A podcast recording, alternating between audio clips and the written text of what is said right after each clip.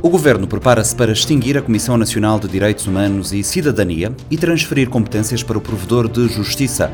O tema é polémico e tem suscitado diferentes reações. Nesta edição, ouvimos os partidos políticos e entrevistamos o antigo provedor de justiça e o diretor da Amnistia Internacional em Portugal. José Eduardo dos Santos morreu na semana passada, em Barcelona o legado do ex-presidente de Angola, analisado pelo historiador angolano Bruno Cambundo. Mindelo recebe por estes dias a regata Globo 40, pretexto para perspectivar o potencial de Cabo Verde para acolher eventos náuticos do tipo. Está no ar o Panorama 3.0, o seu programa semanal de grande informação.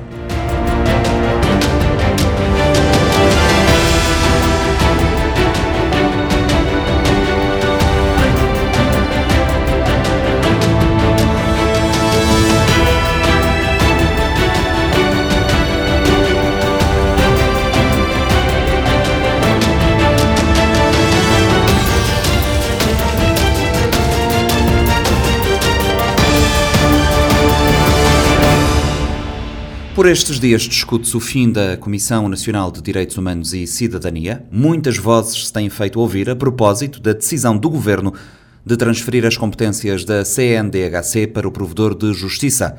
Do lado dos partidos políticos PAICV e o CID, são contra. O líder parlamentar do maior partido da oposição, João Batista Pereira, justifica desta forma o posicionamento do partido. A Justiça é um órgão singular, portanto, de per si não tem como, a menos que nós façamos uma alteração à Constituição e criar um quadro para permitir que essa instituição possa ser plural e eventualmente integrar eh, digamos, assumir essa responsabilidade relativamente, eh, digamos, aos direitos humanos.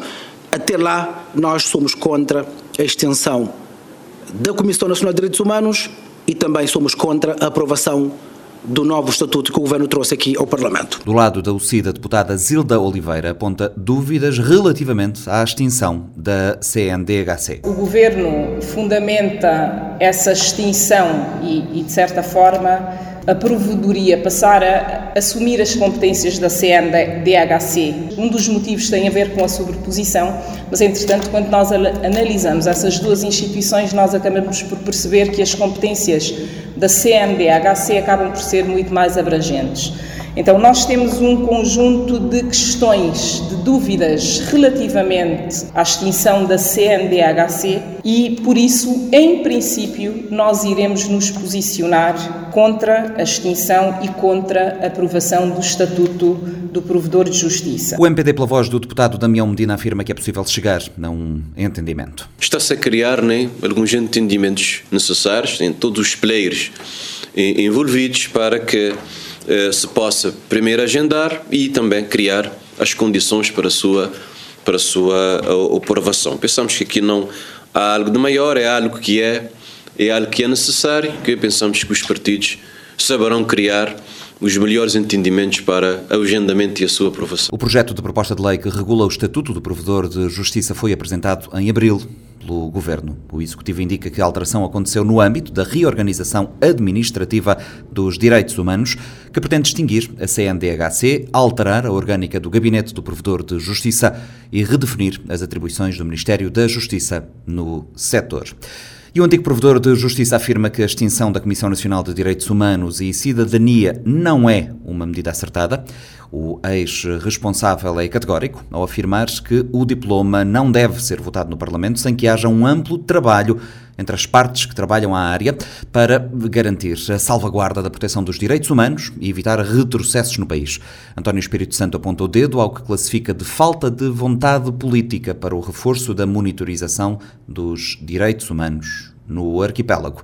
Entrevista conduzida por Lourdes Fortes. No seu entender, esta medida do governo é acertada? Fui confrontado com esta questão praticamente logo após a minha eleição e mesmo antes de tomar posse. O que eu disse na época é que é uma questão política que os políticos teriam de dirimir. Era a voz de um recém-chegado de um neófito que ia, digamos, conhecer e criar, criar a instituição. O meu pensamento sobre o assunto foi evoluindo e há uh, um momento-chave que é em 2018, 2019, quando uh, fui confrontado com um autêntico estrangulamento financeiro. Com efeito, o provedor de justiça é um órgão previsto na Constituição e com a revisão de 2010 ele é verdadeiramente uh, ele é um órgão independente, mas o orçamento deixa-o completamente nas mãos do poder político. E aquilo que eu disse à entrada saiu, de certo modo, reforçado, mas com, foi mitigado. Tudo depende da vontade política, nomeadamente do governo, que é quem tem a iniciativa de propor o, o, o orçamento do Estado. E digamos que a situação torna-se preocupante, nomeadamente à luz deste precedente de estrangulamento de um órgão uh, voltado para a defesa dos direitos dos cidadãos. Esta é a questão central para mim que se põe e não posso deixar de olhar para a ideia de extinção da Comissão Nacional de Direitos Humanos sem ter em conta os factos. Este facto. Por isso, não me parece acertada esta decisão. Eu vou dizer que houve momentos em que, de facto, entendi que uma decisão ou outra poderia uh, caber, porque cabe em muitos outros países. Mas há países em que esta solução existe e, e em que existem queixas de que não conseguem levar a cabo e completamente todos os poderes e todas as necessidades que as competências que lhes estão atribuídas uh, incluindo em países com alguns recursos. O que a situação em alguns países é a existência de uma sociedade civil com espírito de legalidade, sobretudo uma sociedade civil atenta e, portanto, capaz de se fazer pesar nas decisões e, e no manejo e no respeito pelos direitos dos cidadãos, nomeadamente os direitos humanos. No seu entender, em Cabo Verde falta-nos esta cultura? Uh, infelizmente, não temos esse ambiente cultural e, e por, por, isso o estrangulamento de uma instituição, seja ela o provedor de justiça, seja a Comissão Nacional dos Direitos Humanos, ou seja um, um, um provedor híbrido, uh, não pode ser encarado sem ter em conta este terreno sociológico, cultural e político. Portanto, não me parece hoje, ao contrário de alguma digamos, indiferença, com, de indiferença meramente institucional e legal com que encarei a questão há alguns anos, hoje não me parece boa ideia a extinção da Comissão Nacional de Direitos Humanos. Permite-me que lhe diga que a atual proposta de lei, digamos que acolhe, como eu próprio tinha dito, algumas das aquisições culturais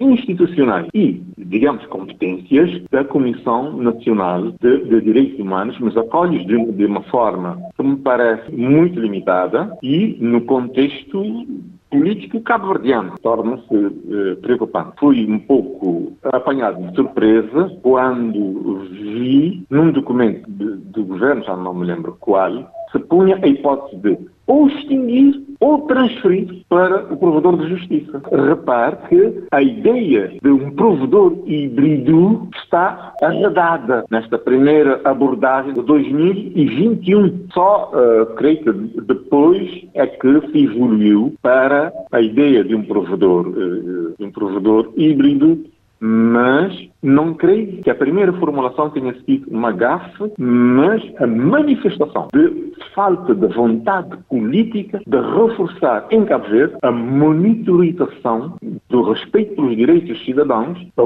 a começar pelos direitos humanos. Uh, muito das críticas que temos ouvido em relação a esta decisão do governo é que irá provocar, e como o próprio aqui já referiu, um retrocesso nos ganhos e, de alguma forma, naquilo que é a defesa dos direitos humanos uh, em Cabo Verde.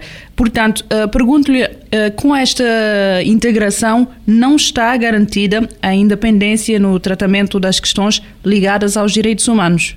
Isto tendo em conta tudo aquilo que já apontou. Repare uma outra coisa. Há obrigação do governo de apresentar relatórios sobre a situação dos direitos humanos em Cabo Verde. A Comissão Nacional de Direitos Humanos deve elaborar uma espécie de relatório sombra que outros chamariam uh, uma espécie de contra-relatório se houver uh, grandes discrepâncias entre o que, o que cada relatório diz. Uh, mas digamos que a fórmula é um relatório sombra. A partir do momento em que o próprio governo não faz os relatórios, a parte da monitorização internacional dos direitos humanos em Cabo Verde fica paralisada. Quer dizer, o governo, pela via da simples comissão de não fazer os relatórios, de certo modo constrange, para não dizer paralisa, a, a Comissão Nacional de Direitos Humanos nesta parte. Julgo saber que, dado o atraso do governo em fazer estes relatórios, terá sido proposta a criação de uma comissão interministerial para fazer para o governo os relatórios em causa e, portanto, eh, permitir que os relatórios sombra da Comissão Nacional dos Direitos Humanos e Cidadania, digamos, eh, saíssem da sombra ou fossem mesmo eh, elaborados. Quer dizer, há um problema de fundo aqui, que é a vontade política de monitorização dos, dos, eh, dos, direitos humanos em Cabo Verde e os sinais que nós temos neste momento são o de um estrangulamento pela via orçamentária e por mera omissão do governo, que tem inclusivamente acesso aos mídias, à comunicação social, pode ele próprio fazer crer que uh, se, se façam relatórios por, eh, por, responsabilidade da Comissão Nacional de Direitos Humanos, quando não é assim, é o contrário. O governo não ter feito eh, todos os relatórios que, que, que devia fazer. O, o, governo tem várias flechas no seu arco, como diria o outro, para uh, ir estrangulando cada vez mais a Comissão Nacional de Direitos. Julgo saber, no entanto, que em alguns setores uh, haverá uma vontade política de, uh, de se encontrar uma solução equilibrada. Eu, o que me parece é que a proposta de lei que agora, agora submetida à Assembleia Nacional não deixa muita margem de manobra, não dá muitas garantias. Em relação, por exemplo, ao orçamento, a Associação Africana de Provedores de Justiça, o que propõe é que ele seja negociado anualmente por provedor de justiça e a administração. Não é com o governo, não é com, a, com o poder político, é, é, é, com a administração. Porque, repare, uma gota no oceano, peanuts, como dizem, como diriam os ingleses, a, a, a ser a, atribuído a, a uma pequena organização, praticamente não pesa no Orçamento Geral do Estado. E, portanto, pode ser, de facto, discutido com os responsáveis do Tesouro que apreciarão um quadro de pessoal, que apreciarão um programa de trabalho autonomamente, de, autonomamente de, decidido e ver da razoabilidade e negociar sem interferência do poder político. 0,1% do, do, do, orçamento do Estado para, para esse tipo de, de, de, órgãos não afeta as opções políticas gerais uh, e a filosofia de um orçamento. Isto é que é proposto. Isto está previsto na nova lei? Não está. E, portanto, o período subsiste. A questão é, é muito mais complexa. Vão-me dizer, uh, muitos vão-me dizer, mas a situação está difícil. Sim, a situação está difícil, mas quando a situação é difícil, não é nos direitos das pessoas que vamos começar a fazer cortes. Não é com ameaças ou falta de garantias a, a, a, aos direitos das pessoas que nós vamos começar a fazer cortes e a proceder a, ameaças. Fala-se muito, e eu próprio caí nessa, de uh, proliferação de instituições. Às vezes, mas vai-se começar logo. É com os direitos das pessoas. Há tantas instituições supérfluas que podem ser fundidas, etc, etc, com um orçamento muito mais choroso, muito mais, com mais peso no orçamento geral do Estado. E vai-se começar logo aqui. Tá, é evidente que há uma vontade política que é preciso negociar, formatar a contente dos cidadãos em, em, em prol dos direitos e garantias dos cidadãos, nomeadamente dos direitos humanos, antes de se aprovar essa lei. Eu insisto, haverá setores, acredito que há setores uh, que estarão interessados nessas garantias. E por isso desejaria que esta lei não, não saísse da ordem, não estou a dizer saísse da ordem do dia, mas se fosse, por exemplo, remetida para, para a Comissão, para uma comissão de, digamos, de negociação e de, tra e de trabalhar mais a fundo uh, as questões que se põem, mas não fosse votada agora. Os próprios partidos com assento no Parlamento, os partidos da oposição, o PAICV e a UCID, já disseram que não vão votar a favor, que são contra esta decisão. No seu entender, pelo menos da forma como está, este projeto neste momento não deveria avançar? Uh, Sim, mas julgo saber, pode ser até que me esteja, me esteja enganado, que também no partido da situação haverá alguma, uh, digamos, reticência a esta, a, a esta solução. Acho que seria mais prudente que se adiasse essa discussão, de modo a termos uma lei que dê as garantias que, que deixe todos os deputados, ou uma franja importante dos deputados, uh, de consciência uh, mais ou menos tranquila, incluindo deputados da, da, da situação. Porque os direitos humanos fazem parte de, daqueles títulos que a Constituição diz que não, não podem ser, digamos, restringidos por, pela via legal ou pela via da revisão constitucional. Uh, não é este o caso, mas o espírito da Constituição é que esses direitos são extremamente preciosos. São extremamente preciosos.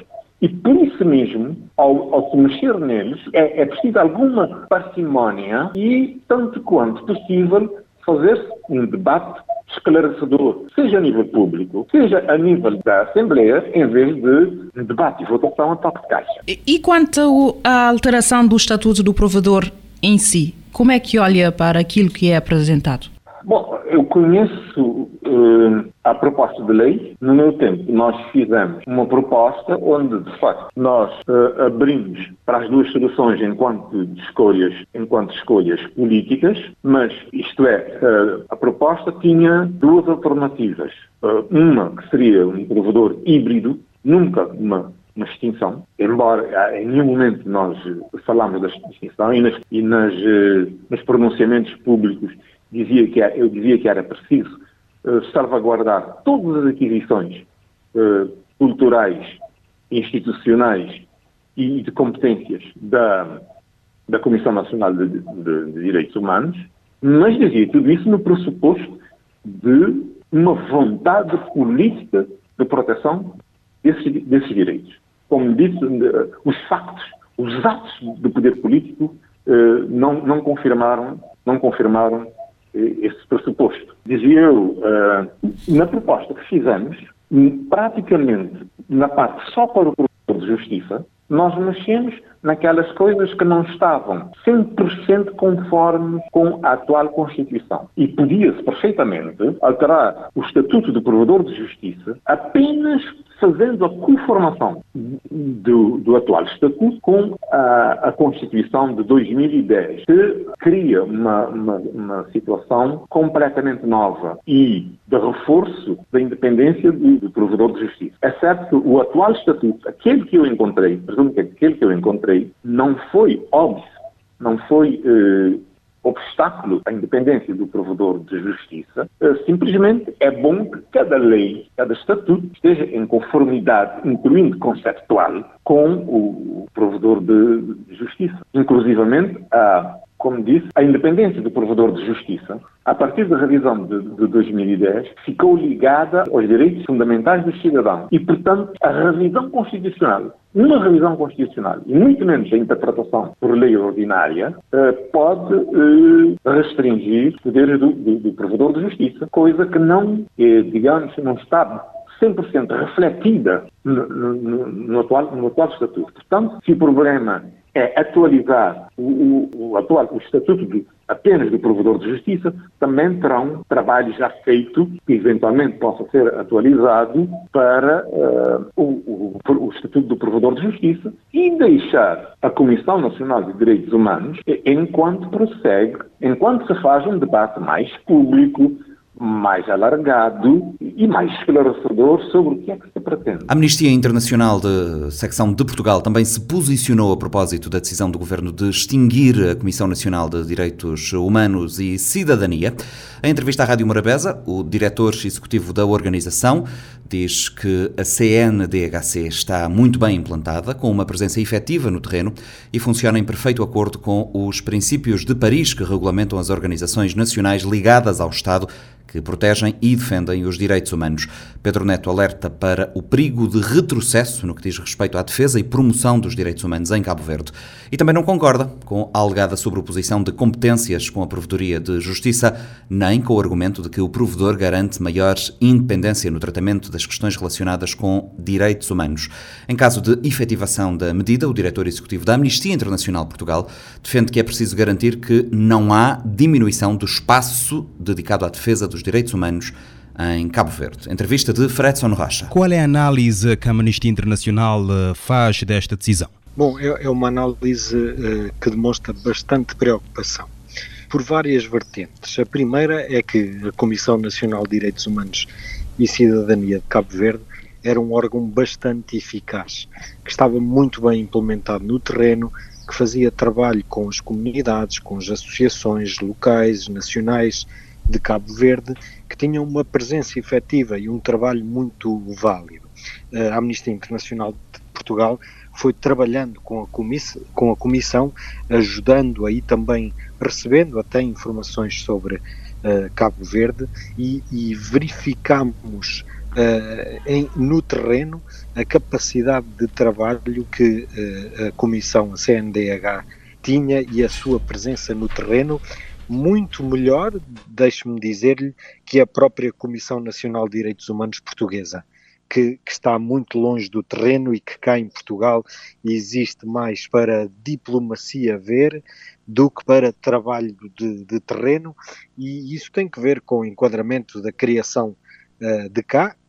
A portuguesa foi feito nesse âmbito, mais num âmbito de negócios estrangeiros, de cidadania uh, diplomática, do que de presença no terreno. E a Comissão Nacional de Direitos Humanos de Cabo Verde não tanto faz muito bem esse trabalho de capacitação de estar no terreno, faz um trabalho até de uh, aceitar queixas, de ir percebendo uh, que desafios de direitos humanos há em, em, Cabo Verde e mais do que isso funcionava em perfeito uh, acordo com os princípios de Paris que regulamentam as organizações nacionais e, e ligadas aos Estados que uh, protegem e defendem os direitos humanos. Uhum. A preocupação que temos agora é que, face a, a, ao diagnóstico que foi feito, que era, por, por, segundo consta no, no governo do programa de Cabo Verde, a falta de meios e a sobreposição de trabalhos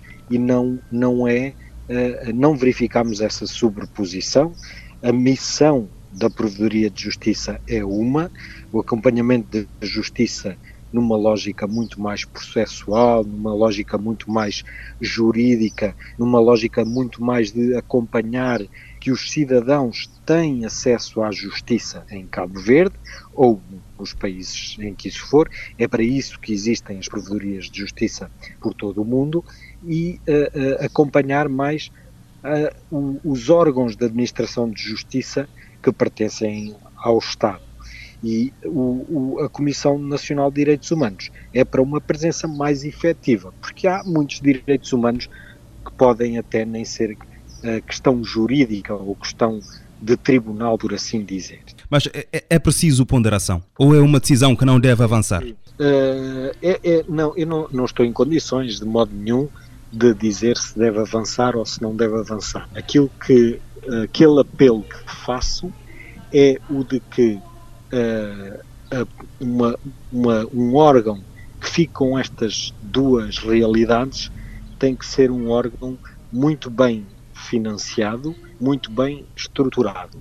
E uh, é juntar dois órgãos com missões diferentes, o que em si pode não trazer poupanças, pode é trazer mais confusão, pode trazer mais escassez de recursos e pode desproteger os direitos humanos. Há também ainda um outro aspecto que é a importância da independência.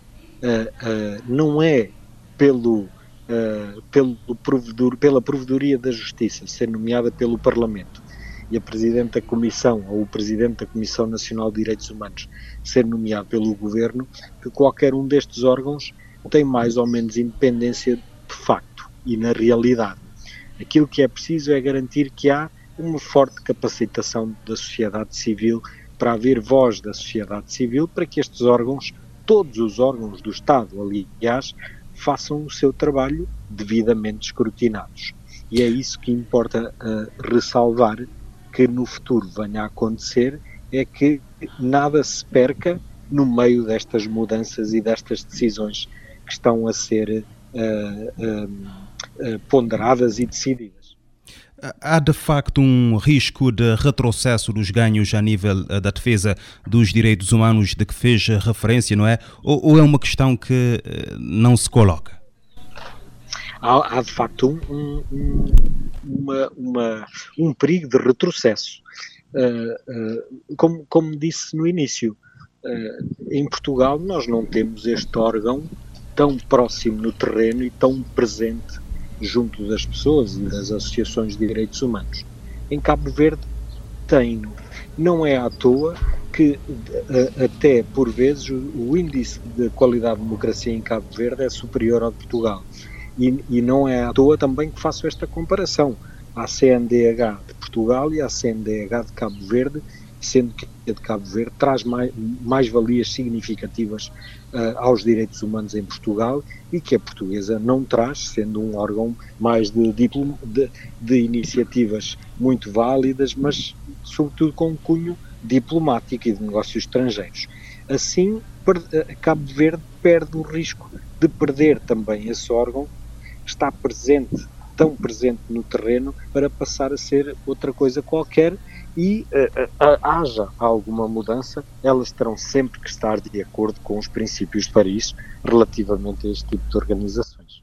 Uh, senhor Diretor Executivo da Amnistia Internacional de Portugal, Pedro Neto, Acha que uh, acabar neste momento com a Comissão Nacional de Direitos Humanos e uh, Cidadania aqui em Cabo Verde, não é? Integrar esta comissão na Provedoria de Justiça, uh, principalmente neste momento de crise, é, digamos assim, diminuir a relevância dos direitos humanos ou mesmo a sua fiscalização?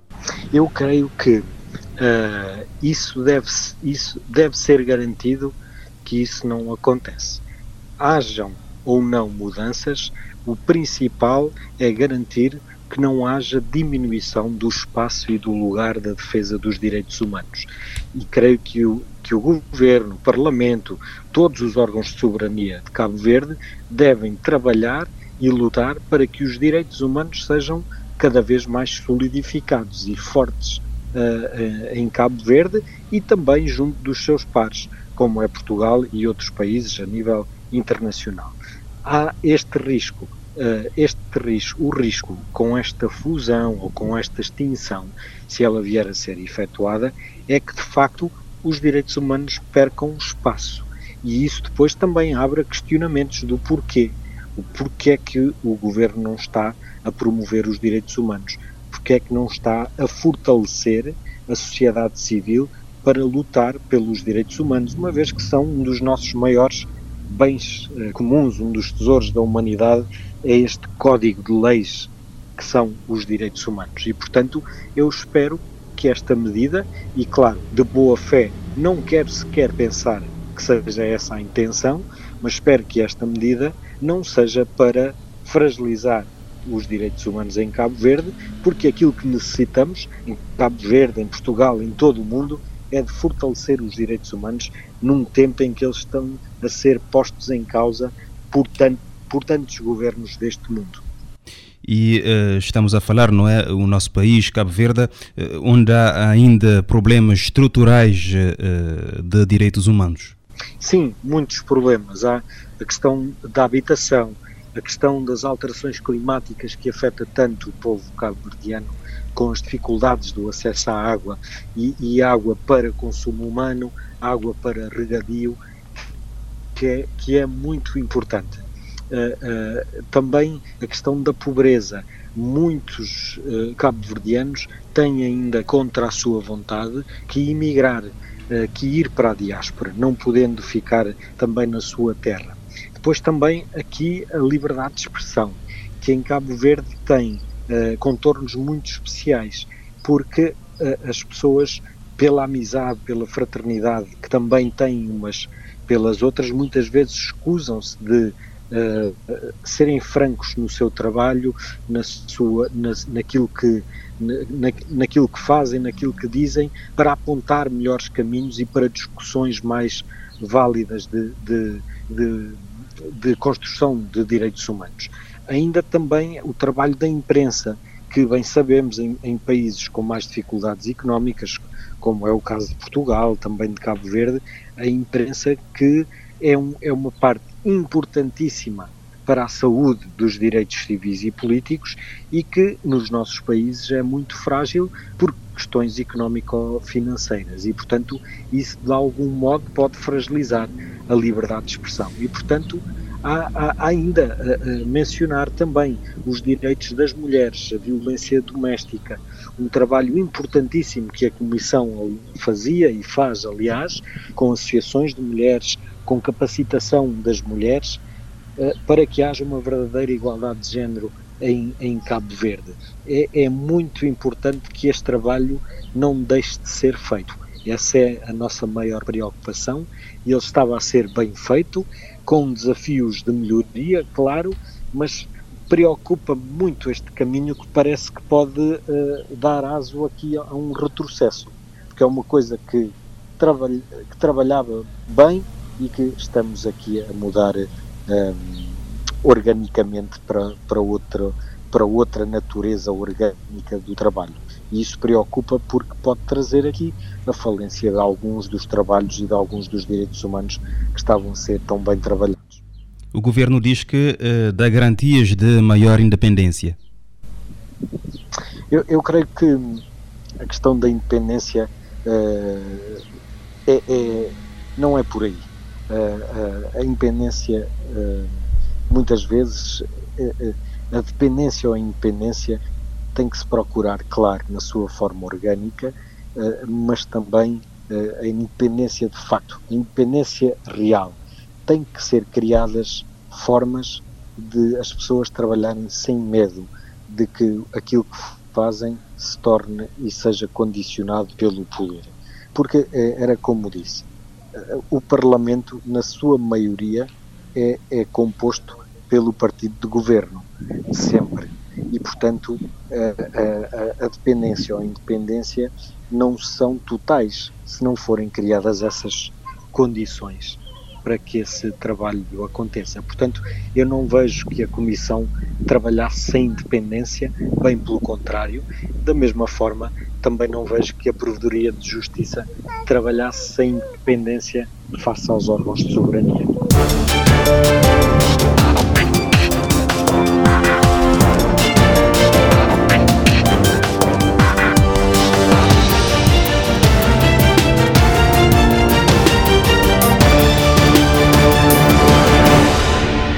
O antigo presidente de Angola, José Eduardo Santos, morreu a 8 de julho, aos 79 anos, após semanas de internamento numa clínica em Barcelona, Espanha.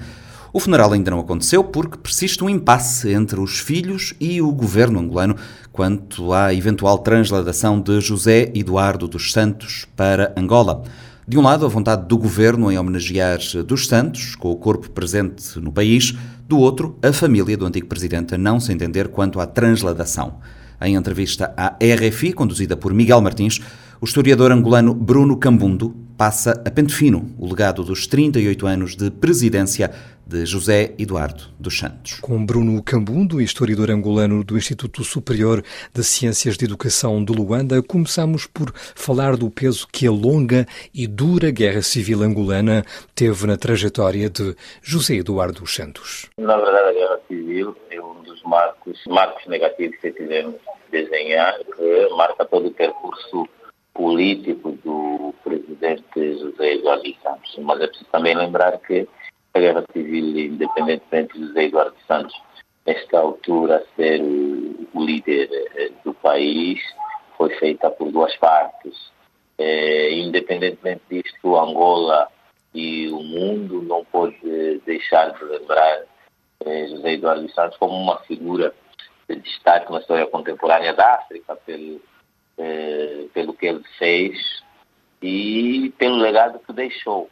Está-me a dizer então que em relação à guerra civil, portanto, a UNITA tem a sua quota parte de responsabilidade, como terá o MPLA e, por inerência, José Eduardo Santos? Sim, penso que é assim que deve ser vista a coisa, porque foram os angolanos que lutaram entre si, houve mortes do lado da UNITA e do lado do MPLA, e por esta razão, eu penso que o, o, olhar da coisa não deve ser visto apenas tendo José Eduardo dos Santos no centro. Sim, é um acontecimento que vai marcar aquilo que foi o percurso político de José Eduardo dos Santos, mas há também aqui outros atores que precisam muitas vezes ser lembrados. Ainda por cima, é, em plena Guerra Fria, ainda por cima com alianças externas de um lado e do outro, não é?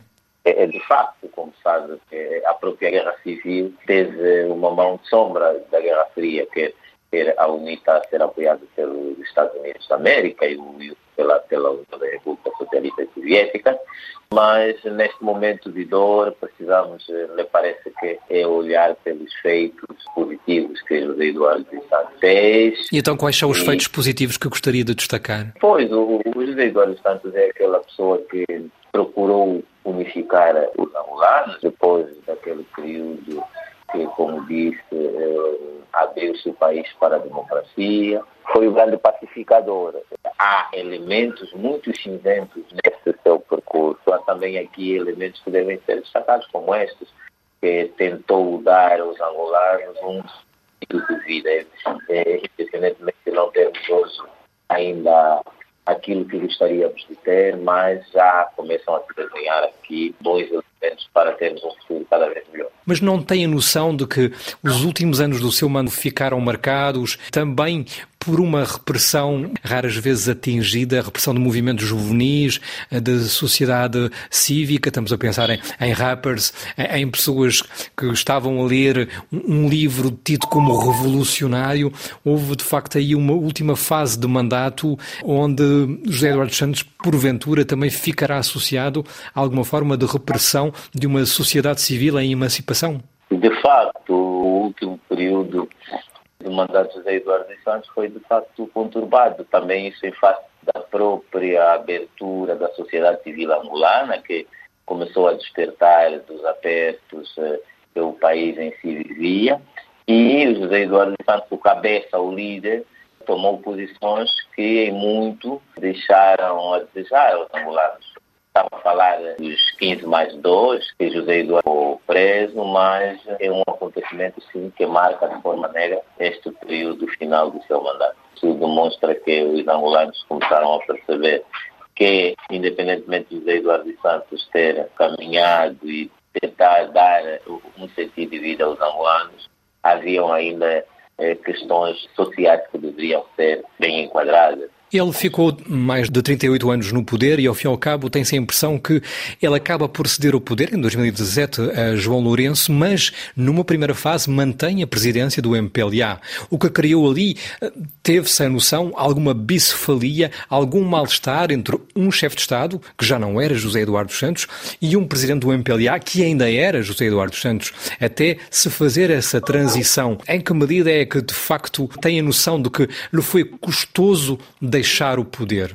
Parece que a história de vida de José Eduardo Santos foi marcada com mais anos do poder do que outra coisa. José Eduardo Santos aprendeu mais a, a mandar do que a cumprir. E podes entender que eh, não queria, me parece também, abandonar o poder assim. Pronto, é, Mas acha que o é, fez por, por, razões de saúde, já na altura, em 2017? Acha que foi sobretudo a questão da sua saúde que o levou a aceitar deixar para trás o poder?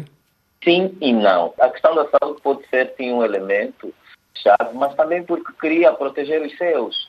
Queria dar garantias de que aquilo que tinha conquistado poderia ser de facto preservado. Quando diz os seus, refere-se à sua família? Sua família, os seus próximos. E aí vai ser a descida aos infernos, nomeadamente com Zenu, que vai ser preso e condenado, e também Isabel dos Santos, que vai perder todos os cargos que tinha e vai perder todas as benesses que tinha na Angola, na Cruz Vermelha e por aí adiante, não é? Infelizmente, este é o lado positivo da, da história. A história conta-se por si mesma. E hoje eh, o que vamos assistir depois é que os filhos vão acabar pagando os erros que o pai cometeu e que também os filhos em alguns momentos acabaram não é aliados àquilo que o pai foi fazer. E acha que este acontecimento vai poder ser, de alguma forma, capitalizado pelo MPLA na perspectiva das eleições de 24 de agosto? Refirma a morte de José Eduardo Santos? É um acontecimento que pode ser entendido como um fator que venha a impulsionar o MPLA ou não.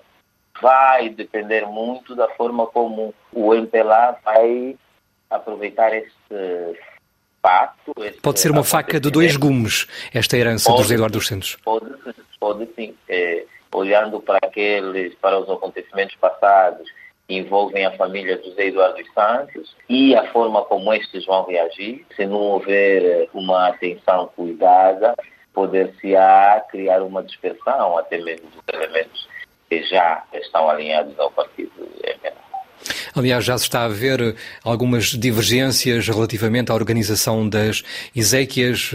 A família, pronto, tem alguns amargos de boca com o regime, por o regime ter decidido, o presidente João Lourenço ter falado com a, a última das esposas de José Eduardo Santos, não estar em contacto com os filhos. Nem se sabe muito bem como é que será possível viabilizar as exéquias em Angola e com que escala? Que será com honras de Estado? Acha que será esse o formato porque Angola vai optar, apesar de os filhos aparentemente não quererem eh, aproveitamento político das Ezequias na sua terra natal?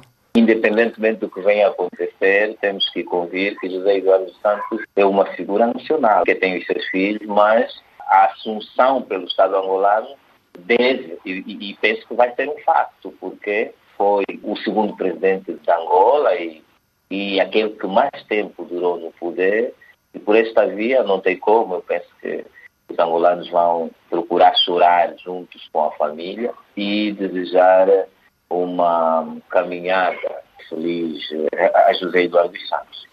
Mas acha que este acontecimento não vai ter impacto no calendário definido para as eleições gerais? Ou seja, a data de 24 de agosto poderia ser cabalmente cumprida? Eu penso que sim. Eu penso que não haverá implicações no calendário eleitoral. Está decretado isto já a luta nacional, cinco dias. Poderá haver alguns anos, mas eh, no, no quesito data não parece que venha acontecer alguma coisa uh, que venha a alterar. Falou da duração, da longevidade dos mandatos de José Eduardo Santos, mais de 38 anos. Paulo Biá, nos Camarões. Uh, Teodoro Obiang Nguema, porventura, terão sido aqueles que, em África, conseguiram ultrapassar este recorde, esta marca de José Eduardo Santos, mas essa é uma questão temporal, para além do tempo, de ele ter durado tanto tempo. Qual seria, assim, a palavra ou as palavras que acha que melhor caracterizariam José Eduardo dos Santos e o seu regime de 38 anos? Penso que o regime de José Eduardo dos Santos tem dois momentos. Há um momento de abertura, que é o momento em que o José Eduardo dos Santos vai permitir uma reconciliação nacional no período pós-92, tem com isto fazer caça às bruxas, porque José Eduardo dos Santos, inclusive, conseguiu assegurar a vida de muitos dos seus opositores. E, além disso, há também essa abertura democrática que José Eduardo dos Santos eh, viu-se obrigado. Ou seja, em 1992 acha mesmo que ele acreditou na paz e que a reconciliação fosse possível e que as eleições pudessem decorrer na sua plena acessão da palavra? Como angolano acho que sim, porque depois de acompanhar o número de mortes que a guerra civil em si vinha fazendo, não deveria pensar de outra forma. Pensar na paz era pensar no bem dos angolanos. Mas há aquele período também que José Eduardo Santos que se marca do princípio do seu mandato e, e, o fim, que são períodos assombrosos, períodos de dificuldades e também de instabilidade na sua gestão. E é provavelmente na balança estes períodos que em alguns momentos vão ser os mais destacados, mas é, precisamos sempre lembrar que houve momentos bons e maus ao longo da sua governação. Os angolanos estão conduídos com este passamento físico de Eduardo Santos e que esperamos que na relação família e o Estado angolano possam, como os africanos gostam, dialogar para que possamos levar José Eduardo Santos ao caminho do vídeo.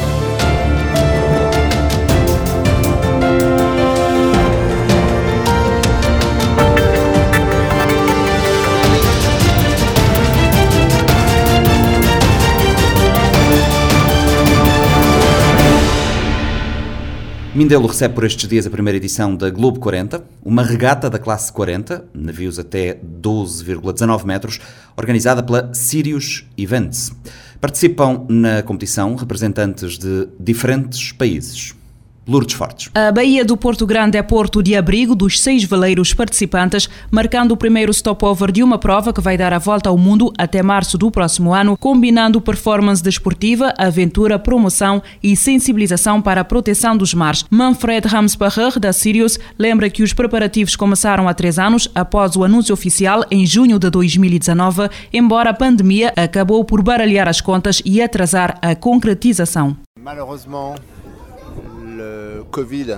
Infelizmente chegou a, a crise da, da Covid, que enquanto o projeto já estava publicado, quer dizer, tivemos de adiar uh, o projeto todo e muitos barcos também não conseguiram acabar o projeto deles por causa da crise do Covid, não, não tiveram patrocinadores, não tive tempo de construir o barco, porque nem as equipas podiam trabalhar, e tivemos de adiar de um ano, e a largada que estava previsto em junho de 2021 foi adiada em julho de 2022. Há dois eventos uh, náuticos internacionais, já tem uma grande história mais de 30, no caso, e 40 anos no outro, que é um evento francês que volta ao mundo uh, solteiro, que se chama Vendée Globe, tem imenso sucesso, é quadro cada ano, nos barcos de 60 pés. E o segundo evento é mais do lado anglo-saxino, saxono, uh, que, chama, chamava Volvo Ocean Race, agora é Ocean Race, que é uma volta ao mundo com etapa e tripulações, no barcos de 60 a 70 pés. E também que esta Ocean Race vai fazer uma paragem aqui em Mindelo, teoricamente, para o ano, não sei quando, porque já, já, já as coisas. E a ideia é essa, que os barcos de 40 pés são barcos mais acessíveis em termos financeiros, por uh, amadores uh, competentes. Ao contrário da Vendée Globe e da Ocean Race, pensadas para velejadores profissionais, a Globe Carronte está aberta a amadores experientes. O caráter inédito da regata é reforçado pelo facto de esta ser a primeira a ter partido offshore em África. A prova começou a 26 de junho, da Baía de Tanger, Estreito de Gibraltar. A primeira etapa ligou Marrocos a Cabo Verde, via Madeira e Canárias. A tripulação japonesa do veleiro Milai, Masa Suzuki e Kozi Nakagawa percorreu 1884 milhas em 7 dias, 2 horas e 55 minutos, à velocidade média de 11.06 nós.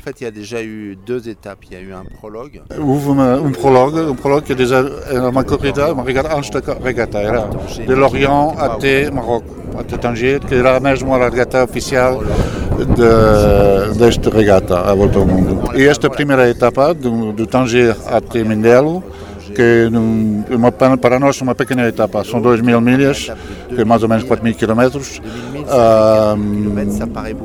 corre muito bem, levanta a popa, mas será uma oportunidade para as tripulações de como se, subir em potência e, e, e, afinar os barcos, afinar as coisas. E este foi um grande sucesso porque as condições foram muito boas. E ainda bem, porque a segunda etapa, que vai ser a maior etapa de, desta volta ao mundo, de 7 mil milhas, são mais ou menos 14 mil quilómetros. Uh, vai sair de Mindelo no próximo fim de semana e por causa da presença do anticiclone de, de, Santa Helena é preciso de quase navegar até as costas do Brasil e descer mais a sul para apanhar as depressões a sul do Cabo de Boa Esperança, depois subir até, até Maurício. Segundo o promotor, Cabo Verde surge na rota da Globe Carronte com a vontade de fazer diferente uma etapa que nunca foi feita. Ramos Parrer refere que Cabo Verde é um destino cada vez mais lógico. Parce que euh, je voulais quelque chose d'original. A originalidade da, da, da escolha vem do facto que é uma etapa que nunca foi feita embora já tivemos muitas regatas a passar por Cabo por causa dos uh, adiseus. E às vezes parem porque têm avarias. Mas ainda agora não, houve nenhuma regata, além do, dos ralis, mas regata esportiva a parar no Cabo. E não é por o caso que no mesmo ano a Globo 40 e a Ocean. Porque é uma, um destino que aparece cada vez mais uh, lógico. Uh, primeiro. Segundo, a Globo 40 não é apenas um, uma regata de competição, este lado esportivo existe, obviamente, mas também tem a vontade de fazer descobrir os países. Mindelo é desde há muito ponto de passagem e paragem de velejadoras para alguns dias de descanso ou reparação de avarias, mas a Globe Carront agora e a Ocean Race a médio prazo sugerem uma mudança de perfil com a expectativa de maior dinamização da economia local e aumento da exposição mediática. Globalmente as condições são boas, uh, mas, uh, por exemplo, em termos de logística, o facto de ter ligação direta entre Lisboa e Mindelo esta é uma coisa muito positiva porque permite trazer peças faltam nos barcos. Hoje, por exemplo, fomos buscar três pessoas da nossa equipa e chegaram todos, todos os três com malas de 40 kg. E para a semana, na segunda-feira, esperamos 500 kg de material. Então, quer dizer que, de um ponto de vista logística, não é nada mal. Mas, obviamente, nenhum local é totalmente perfeito mas uh, para o evento da nossa dimensão é, é, bastante bom. Depois de São Vicente, por onde fica até o dia 17, a regata visitará Maurícias, Auckland, Nova Zelândia, Tahiti, Polinésia Francesa, Ushuaia, Argentina, Recife, Brasil, Granada, Espanha e, por fim, Lorient, França. E a posição geoestratégica de Cabo Verde na confluência do Atlântico Norte com o Atlântico Sul confere ao arquipélago uma vantagem natural que os responsáveis políticos querem converter em mais-valias. O novo diretor nacional de Política do Mar, Giliardo Nascimento, acredita que regatas e outros eventos do género podem ajudar a projetar Cabo Verde, colocando o país no mapa deste nicho de mercado. O responsável anuncia alguns investimentos para que Cabo Verde receba eventos náuticos com mais regularidade. A entrevista é conduzida pelo jornalista Fredson Rocha. Como é que as regatas e os eventos náuticos podem dinamizar a economia do país? Uh, muito, muito obrigado, obrigado por esta oportunidade. Pode dinamizar no sentido em que projeta Cabo Verde lá fora, ou seja, coloca Cabo Verde no mapa das grandes regatas do mundo e isso faz com que os serviços em terra e, e, não falo só de serviços hoteleiros ou serviços de, de manutenção dos navios ou de abastecimento dos navios, uh, mas também uh, todos os serviços uh, envolventes, eu falo de, de, de, restaurantes, por exemplo, ou seja, estão tudo, é todo um ecossistema que se cria em torno das regatas e que faz com que a economia local, neste caso São Vicente, ganhe alguma pujança com a presença destas regatas em, em, em São Vicente e em Cabo Verde também. Uhum. Eh, qual o potencial e as oportunidades que o país apresenta? As oportunidades é, para já, a nossa posição geoestratégica e, e, e, e geográfica que temos dentro no, no médio Atlântico, ou seja, eh, estamos mesmo a meio caminho das grandes rotas dessas, eh, dessas regatas. Fora isso também, por exemplo, aqui a Baía do Porto Grande, a sua capacidade de, de, ter uma marina com capacidade de receber estas grandes regatas, faz com que Cabo Verde seja quase que um candidato a paragens obrigatórias das grandes regatas que cruzam o Atlântico. Uh, uh, já, já, que fala aqui uh, do posicionamento estratégico do país, Cabo Verde está a saber tirar o melhor proveito destes eventos, tendo em conta onde está localizado? Claro que sim, claro que sim. e nós, até porque nós temos em projeto a construção de novas marinas, marinas que sejam sustentáveis, obviamente, e amigos do ambiente, a construção de novas marinas para que possamos continuar a criar condições uh, cada vez mais favoráveis para receber esse tipo, de, esse tipo de atividade. É óbvio que não podemos falar só de marinas, estamos a falar também de todo um ecossistema de, de hotéis, sistemas de saúde e de abastecimento que também apoiam a atividade das regatas que por, por nossas águas passam. Uhum. Eh, fale-nos mais um pouco sobre a construção de, das marinas de que fez referência. Assim, a construção de marinas, que são, que são estruturas amovíveis, ou seja, não são estruturas fixas, portanto, uh, parte do princípio que são um, uh, marinas amigas do ambiente, e nós estamos a prever ainda dentro da Baía do Porto Grande uma nova marina que depois vai servir para receber estas, estas, estas regatas. E aqui, estas marinas também estão enquadradas naquilo que é a própria ideia da transição para a economia azul de Cabo Verde, porque os, as próprias regatas, por exemplo, Globo 40, eh, a Globo Forte que está aqui na, na, na Baía do, do Mindelo, neste momento, na, na, Marina do Mindelo, tem uma ampla preocupação com a proteção e a preservação dos oceanos. E nós também temos que fornecer serviços que sejam também amigos dos oceanos. Portanto, enquadrado naquilo que é a lógica da economia azul. Uma exploração, mas sim sustentável. Para quando esta nova marina na Baía do Porto Grande? Para já, estamos neste momento em, em larga conversação com o promotor e também com a PESC que detém a ONAV neste momento.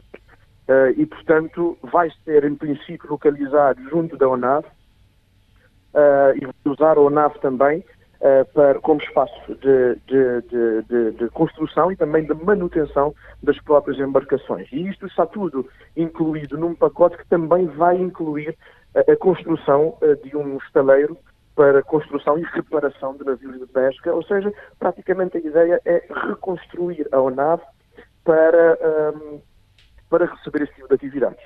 Uhum. É uma forma também de descongestionar, digamos assim, eh, a Baía do Porto Grande, não é? Que neste momento sabemos como é que está, por exemplo, com a chegada uh, desta regata, como é que está, e se for uma regata maior, uh, o problema será, uh, digamos, maior também, não é? Exatamente, e, e a questão do, congestionamento da Baía é um problema grave, porque, como disse bem o Ministro há poucos dias atrás, nós não podemos estar aqui a criar uma situação de abandono de navios aqui dentro da Baía, eh, porque não só periga a navegabilidade aqui dentro, como também periga o próprio, eh, a própria sustentabilidade ambiental uh, da Baía. Para fazer referência, já existe um plano de limpeza da Baía uh, de Porto Grande, que uh, está neste momento em busca de financiamento para que seja efetivamente executado e, portanto, também é uma preocupação que nós temos, claro. Uhum. Uh, uh, notei que falou uh, no plural projetos de construção de mais marinas. Para além deste que fez referência, há, há, mais iniciativas na Forja? sim, há mais. a Enapor, há bem pouco tempo, muito antes da situação pandémica, tinha lançado algum concurso que depois acabou por não seguir em frente por causa da situação pandémica. Eh, no entanto, nós temos eh, em projeto eh, várias marinas em Cabo Verde, ambientalmente sustentável, obviamente. podemos falar, por exemplo, da Rafal de Santiago, ou mesmo na Ilha do Sal, na Boa Vista, ou seja, existe já um mapeamento por todo o Cabo Verde de zonas potenciais para a construção de marinas ambientalmente sustentáveis para que os eventos náuticos uh, seja descentralizado, digamos assim, não é? é isso? Exatamente, não só em São Vicente, mas uh, por todo Cabo Verde. Fez referência do posicionamento estratégico de Cabo Verde e também uh, penso que seja do interesse das regatas, não é? parar em Cabo Verde. O que é que é preciso fazer mais para que Cabo Verde não tenha que pagar, por exemplo, para as receber? é preciso, mais uma vez, infraestruturas, é preciso também que os próprios promotores, ou seja, as próprias empresas de eventos, por exemplo, vejam nessa atividade um ramo de negócio potencial, ou seja, não, não, não tem que ser o Estado a envolver diretamente, mas empresas capazes de captar esse tipo de negócio e desenvolvê-lo como um ramo promissor aqui em Cabo Verde. E, e o Ministério uh, está a pensar, digamos assim, reunir com todas este, estas, uh, digamos, uh, empresas locais em São Vicente, especialmente, para que de alguma forma possam tirar o maior proveito desses eventos? Claro, claro. Aliás, será uma das prioridades também da, da Direção Nacional de Política do Mar que tem como, que tem como função a coordenação económica eh, do setor e também a busca de financiamento e também apoio ao empreendedorismo eh, em torno do negócio que é o mar, um negócio sustentável, obviamente. E, portanto, nós temos tudo isto para, para, para fazer e o Ministério, e o Ministério estará na vanguarda destas, destes encontros e desta motivação para que operadores cabo-verdianos possam eh, apoderar destas atividades e fazer negócio com, com, com eles. E já eh, no final do ano, se não estou em erro, já teremos uma outra regata maior, não é? Que é o Ocean Race. Exatamente, no final do ano, no início do próximo ano, teremos uma, uma, uma nova regata. Eh, este Globe 40, eh, embora numa dimensão menor, já está a ser aquilo que nós devemos preparar, ou seja, está, estamos a ter uma experiência para aquilo que vai ser a próxima regata, que é de maior dimensão. E como é que já está a, preparação para receber esta regata? Nós estamos, estamos numa fase muito avançada de, de, de, de, preparação. A próxima marina a ser construída também vai ser construída já com a ideia de que será um dos pontos que vai receber uh, nas embarcações desta, desta regata. Também nós encontramos em Lisboa uh, com, os, com os promotores no sentido de eh, promover esta atividade como uma atividade que deve ter a visibilidade internacional que merece e pôr Cabo Verde no mapa eh, destas, destas atividades. O Panorama 3.0 é uma produção da Rádio Morabeza, disponível em diferentes horários e frequências. Estamos também nas plataformas digitais Spotify, Google Podcasts e outras, além do site da Rádio Morabeza em radiomorabeza.cv e no Expresso das Ilhas online em expressodasilhas.cv. Este programa contou com a participação dos jornalistas Fredson Rocha e Lourdes Fortes e conteúdos licenciados para a Rádio Morabeza e produzidos pela RFI. Eu sou o Nuno Andrade Ferreira. Até para a semana no Panorama 3.0, o seu programa semanal de grande informação.